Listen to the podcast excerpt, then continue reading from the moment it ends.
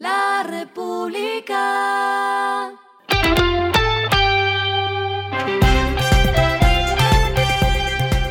Al final de la jornada, esto es lo que debes saber sobre el comportamiento de los negocios, las finanzas y la economía. Las movidas de hoy fueron.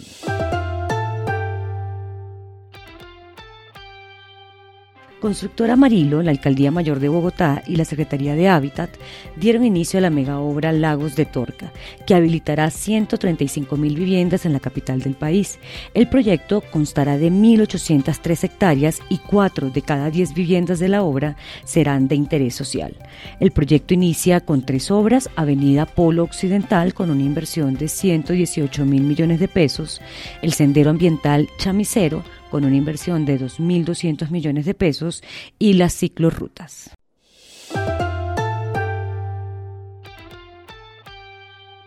Hablando de vivienda, el BBVA ofrecerá a través de la plataforma AVI alternativas de financiamiento para la compra de casa nueva, brindando un amplio portafolio de créditos hipotecarios o de leasing habitacional. Los usuarios de AVI que adquieran un crédito con el BBVA tendrán un beneficio que es el pago de parte de la primera cuota del crédito por un monto de hasta 800 mil pesos en préstamo hipotecario o de un millón de pesos en el primer canon del leasing habitacional.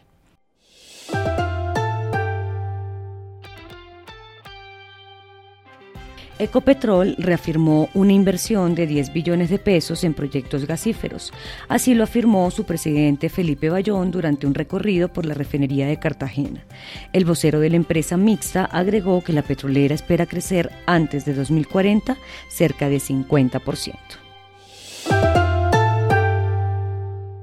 Lo que está pasando con su dinero.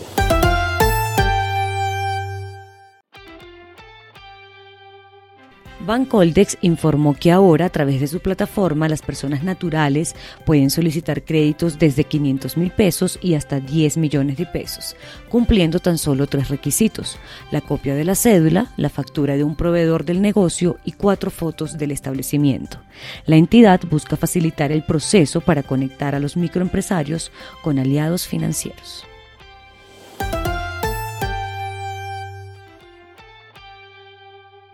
Los indicadores que debe tener en cuenta. El dólar cerró en 4.548,89 pesos, subió 64,15 pesos. El euro cerró en 4.510,22 pesos, subió 74,37 pesos. El petróleo se cotizó en 86,06 dólares el barril. La carga de café se vende a 2.445.000 pesos y en la bolsa se cotiza a 2,84 dólares. Lo clave en el día.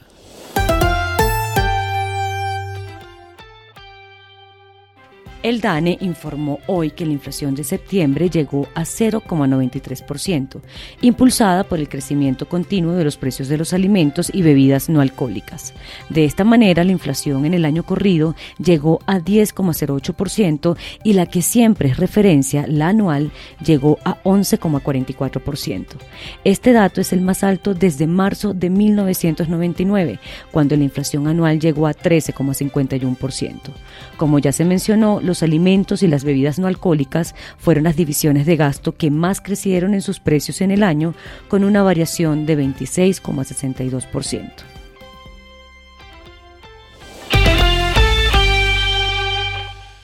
A esta hora en el mundo.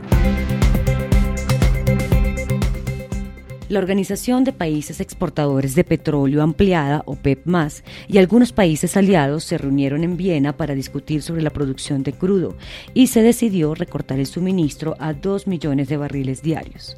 Esta decisión tiene como objetivo principal recuperar los precios del petróleo que han caído en los últimos meses debido a las preocupaciones de la recesión mundial y a la disminución de la demanda de China. Y el respiro económico tiene que ver con este dato. La República. Salió la lista de los 50 mejores bares del mundo y el bar colombiano de cócteles de autor Alquímico en Cartagena volvió a clasificar en este ranking. Esta vez ocupó el décimo puesto y subió 37 casillas frente a la edición pasada. La República. Finalizamos con el editorial de mañana. La Junta del emisor vive días bien complejos. El presidente salió a criticar la subida de las tasas por parte del Banco de la República en su desesperado intento por atajar la inflación que no parece ceder ni con intereses elevados. Esto fue Regresando a casa con Vanessa Pérez.